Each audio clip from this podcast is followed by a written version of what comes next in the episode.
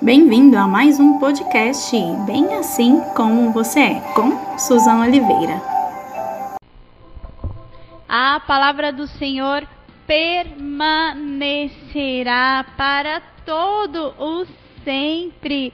Ai, como é importante nós entendermos, nós enxergarmos isso e vermos a importância do que é a palavra em nós. Então, que você possa declarar essa canção assim como o Paulo César Baruch declarou aqui para nós.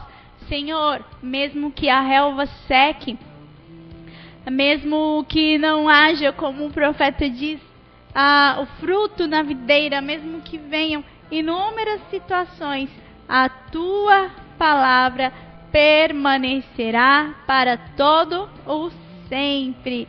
Que eu e você possamos entender isso. Por quê? Porque quando lemos a palavra, quando damos ouvidos à palavra do Senhor, nós sabemos que estamos ouvindo aquilo que Deus tem para nós. E em nosso estudo aqui de continuidade com a reforma protestante, ontem eu comentei com vocês que Martinho Lutero ele estabeleceu ali um versículo porque ele leu e ele entendeu e ele declarou isso para que todos pudessem ouvir. O justo viverá pela fé. Quando tudo parecia perdido, então alguém que estava lendo a palavra leu o que está lá em Romanos, quando diz: O justo viverá pela fé. Como é tremendo isso, queridos. Nós entendermos, nós darmos ouvidos àquilo que Deus tem para as nossas vidas e, acima de tudo, uh, nos submetermos à Sua palavra. E hoje eu quero trazer aqui as, digamos, as verdades que Lutero anunciou, que são as cinco solas da reforma protestante. Talvez você já ouviu isso, já passou por esse, esse nome aí e não sabe ao certo o que representa. Então eu quero falar sobre isso, mas antes um pouquinho para que a gente não fique apenas centrado na vida de Lutero em si, porque ele sim, claro, foi um ícone, alguém que conseguiu levantar a sua voz e não só a sua voz, mas atitudes contra o que estava acontecendo. Quero trazer aqui uh, quatro nomes principais. Já falei dois aqui durante os nossos episódios e hoje eu quero então trazer mais dois nomes que você não pode esquecer. Então, o nome ícone que é o principal é Martinho Lutero, na Alemanha, que foi o cara que chegou diante da igreja ali católica e apresentou 95 tópicos, ou como alguns dizem, 95 críticas sobre a religiosidade que estava acontecendo ali naquela época. Outro nome que eu já trouxe aqui para vocês também foi John Wycliffe esse foi um homem que foi muito usado ali na Inglaterra.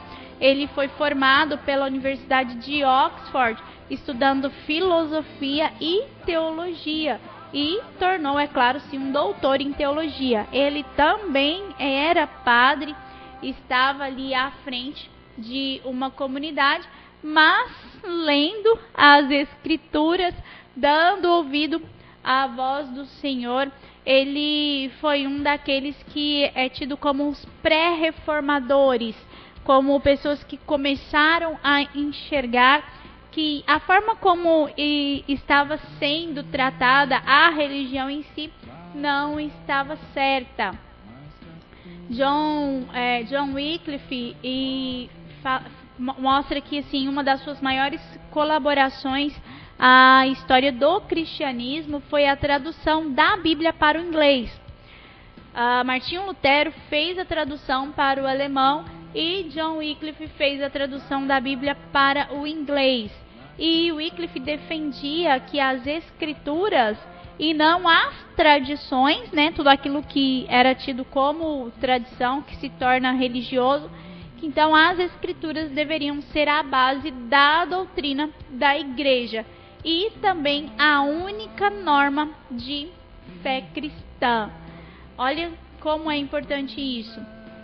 Outro fato é que Wycliffe ele não teve acesso à, à impressão, à prensa, porque Gutenberg, que foi o nome, né, a pessoa que inventou ali a prensa, ele estava ali mais perto, digamos assim, de Martinho Lutero e foi quando eles então fizeram a impressão também da Bíblia.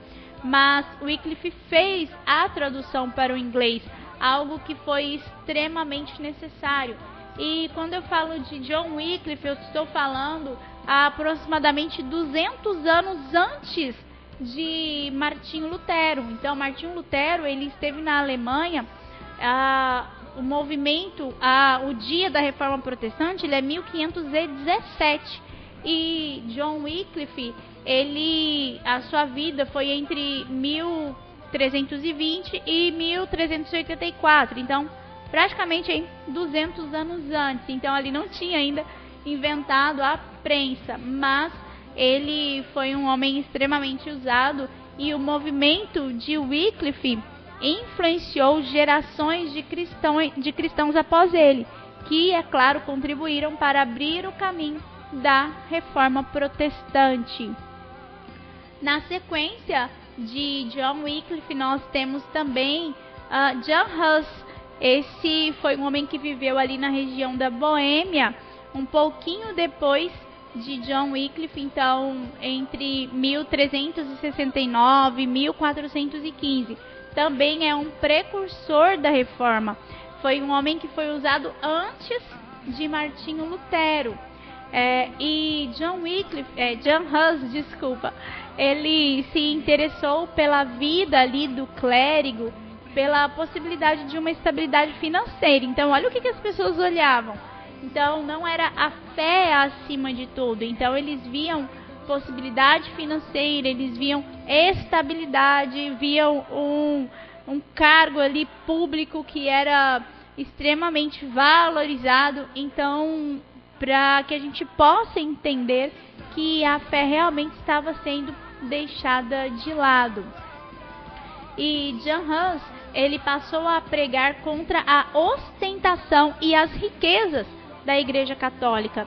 John Hans foi um homem de uma família pobre, então, de uma família bem humilde, e ele viu isso quando ele começou, então, a, a buscar, a se envolver ali com os estudos de, da, do catolicismo e até mesmo ele começou a estudar um pouco de John Wycliffe e viu que havia uma necessidade de mudança. E ele começou então a defender as suas ideias uh, informando então dessa, desse questionamento sobre a ostentação, sobre as riquezas, o muito ouro que envolvia ali o, a Igreja Católica em si.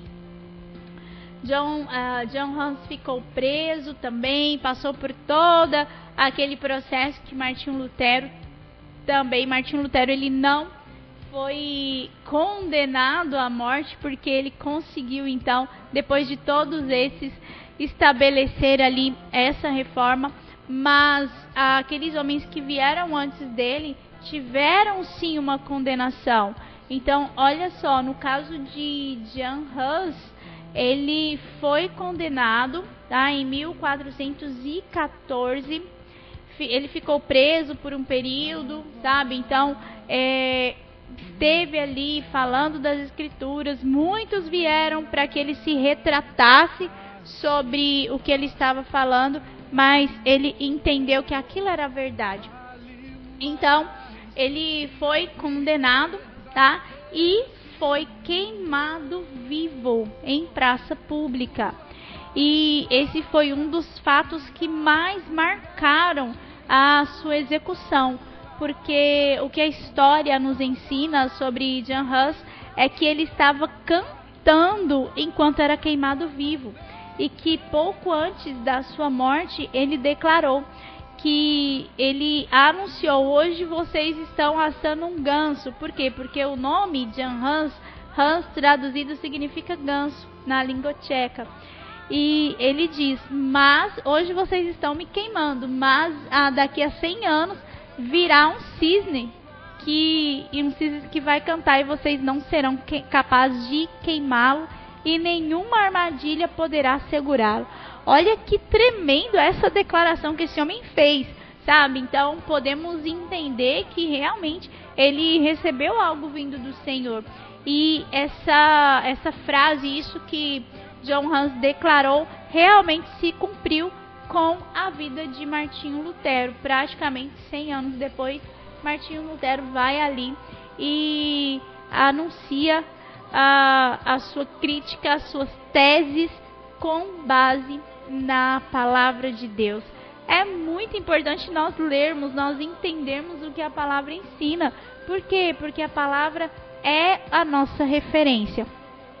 E mais um nome é João Calvino. João Calvino, então, vem na sequência um pouquinho depois de Jan Hus. Então, ó, Jan Hus ele morreu em 1415 e João Calvino, então, uh, cerca ali de 50 anos depois, ele vem também como um reformador, uma, uma pessoa que enxergou a necessidade de mudança. Ah, então João Calvino ele veio de uma família envolvida e atuante no catolicismo. Ele saiu da sua pequena cidade, então João Calvino ele esteve na França, tá? Então toda a Europa foi incendiada com a reforma protestante e ali na França então ele indo em direção a Paris, no início da sua adolescência, ele queria então estudar teologia e tornar-se um padre. Durante toda a sua juventude, ele começou a estudar direito, né? Então, sem abandonar, é claro, o estudo da teologia. E não temos muitos detalhes sobre a conversão de João Calvino ao protestantismo, mas a sua fé rendeu então perseguição ali em Paris, que fez ele fugir para o interior da França. Hoje nós sabemos que existe sim a igreja luterana e também a igreja calvinista, tá? Então são reformadores. E a gente vai então é, quais, quais são as diferenças? Não vou trazer todos os detalhes aqui, porque eu ainda quero falar das solas hoje, mas nós somos aqueles que vivem o protestantismo evidenciado em Cristo Jesus sabe? Então, a nossa regra de fé é a palavra de Deus. Então, todos esses homens, eles vieram do catolicismo, eles viviam dentro do catolicismo e enxergaram que era um tempo que realmente precisava de mudança, tá? E mudança ali em tudo. Tanto é que hoje a, a Igreja Católica ela também se declara protestante. Finalizando então sobre João Calvino, Uh, em 1538, ele foi pastor e professor e buscou então aproximar os católicos e os protestantes. Ele escreveu diversas obras, ele foi um daqueles que se casou, sabe? Então, deixando ali o celibato. E ele morou em Genebra, onde ele se tornou um dos mais importantes na sua biografia e também, é claro, na história do movimento protestante e ele ali anunciou, ensinou, foi professor, então ele levou as suas ideias ali para praticamente uma região extremamente grande, anunciando então as verdades que existiam na palavra. Calvino morreu aos 55 anos e alguns atribuem a sua morte a doença que ele desenvolveu nos pulmões. Pelas horas que ele passou então toda madrugada intercedendo pela cidade, ele estabeleceu uma torre de oração no centro da cidade. Então foi um homem muito usado por Deus. Tem uma biografia aí bem extensa que fala de inúmeros aspectos que também vão em contradizendo aquilo que o catolicismo pregava em si. Então são homens que estudaram a palavra, que conheceram verdadeiramente a verdade, e hoje a gente pode declarar isso em alto e bom som, a verdade que liberta. E essa verdade fez diferença, então, na vida de todos esses homens. Então, se você quiser, pode estudar um pouquinho mais, mas são nomes que nós precisamos conhecer, tá? São nomes que fazem parte da nossa história. Então, começando ali em 1300, no ano de 1300 na Inglaterra com John Wycliffe, falamos de Jan Hus na região da Boêmia, depois Calvino, Calvino na França, terminando em Lutero na Alemanha. Então, é uma história de mais de, de quase 300 anos até que a reforma protestante então foi é, realmente anunciada. Então agora sim estamos em reforma. Importante, né? Importante conhecermos.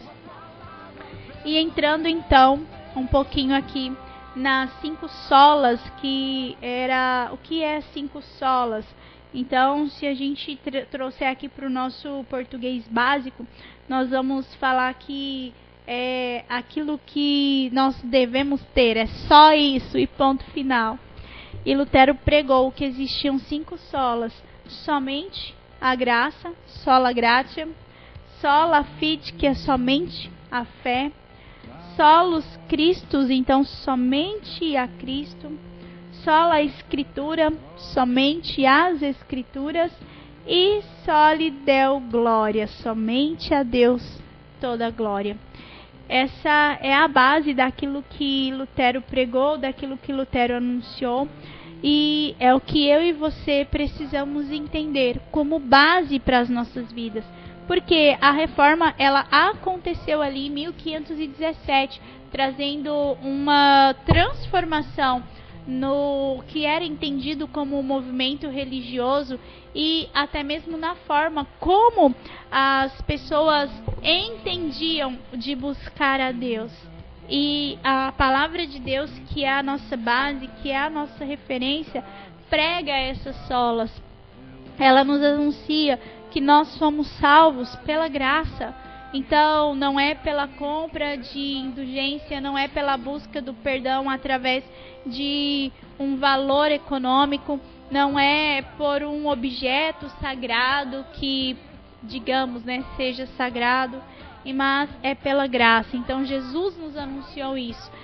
a palavra nos fala ali, Paulo, quando ele está em um momento ali de reflexão, ele fala com o próprio Deus e o Senhor responde a ele: é, A minha graça te basta. Então hoje nós vivemos debaixo da graça do Senhor. E é essa graça que eu e você devemos buscar. A graça é um fundamento, é algo que nos mostra quem é Cristo. A graça é um favor não merecido. É algo que eu e você não tínhamos nem como conseguir, mas que o próprio Deus nos deu. Como eu e você poderíamos retribuir o amor do nosso Deus? Não há como, queridos. Então, nós precisamos entender que a graça é algo que vem do próprio Deus. Outro ponto, quando ele fala somente a fé, a palavra nos diz, o Senhor nos ensina ali em Hebreus que a fé é o firme fundamento daquilo que a gente não vê, mas daquilo que a gente espera, daquilo que a gente sabe que vai acontecer.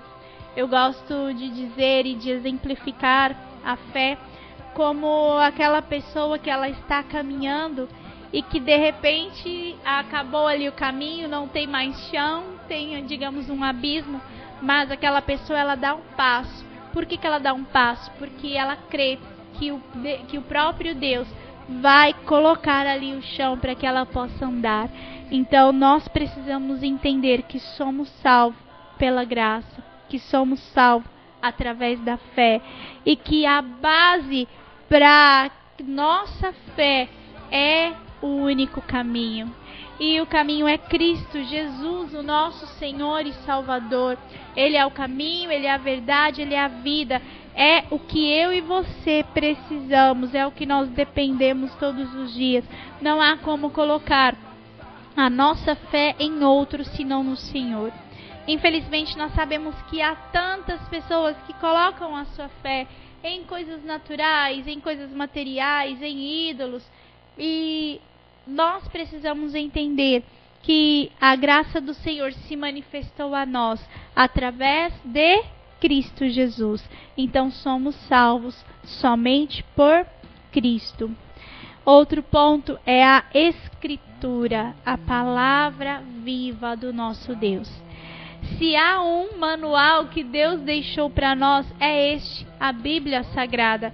Do Gênesis ao Apocalipse, o nosso Deus traz inúmeras referências, traz uh, testemunhos, traz leis, traz regras, traz a forma como ele responde, a forma como ele age, para que nós possamos conhecê-lo. Não há como você dizer para mim, ah, Susan, eu acredito no que Deus fala ah, sobre Jesus ali nos evangelhos, mas eu não acredito no Gênesis que fala que o Senhor criou o homem do pó da terra. Se você ainda tem dúvidas sobre a palavra, sobre as escrituras, você precisa ir falar com Deus, porque toda a palavra diz, toda a escritura, toda ela é inspirada por Deus. Então, eu e você não temos como crer pela metade. Ou eu creio ou não creio. Então, a Escritura é a base de tudo que nós precisamos. É através da Escritura que nós conhecemos Jesus, é através da Escritura que nós entendemos quem é Deus, é a Escritura que nos mostra o nosso passado, o nosso presente e o nosso futuro. E é na Escritura que está escrito o que nós precisamos para encontrar a Deus. Então, só a Escritura. A nossa fé, a nossa certeza não pode estar em nenhum outro lugar senão na palavra de Deus. E encerrando as cinco solas, Lutero ele anuncia somente a Deus toda a glória. Por que a glória deveria dar, ser dada a Deus? Porque naquele momento, como nós falamos aqui durante esses dias, os homens, os monges, o Papa e todos aqueles que estavam ali no clérigo católico, então as autoridades católicas, eles eram envoltos em glória, não simplesmente ah, nas pessoas, porque ah, o que, que acontecia? O povo olhava para eles achando que era eles quem perdoava. Eles mesmos anunciavam que o perdão era dado pelo Papa, sabe? Então eles estavam tomando a glória para si.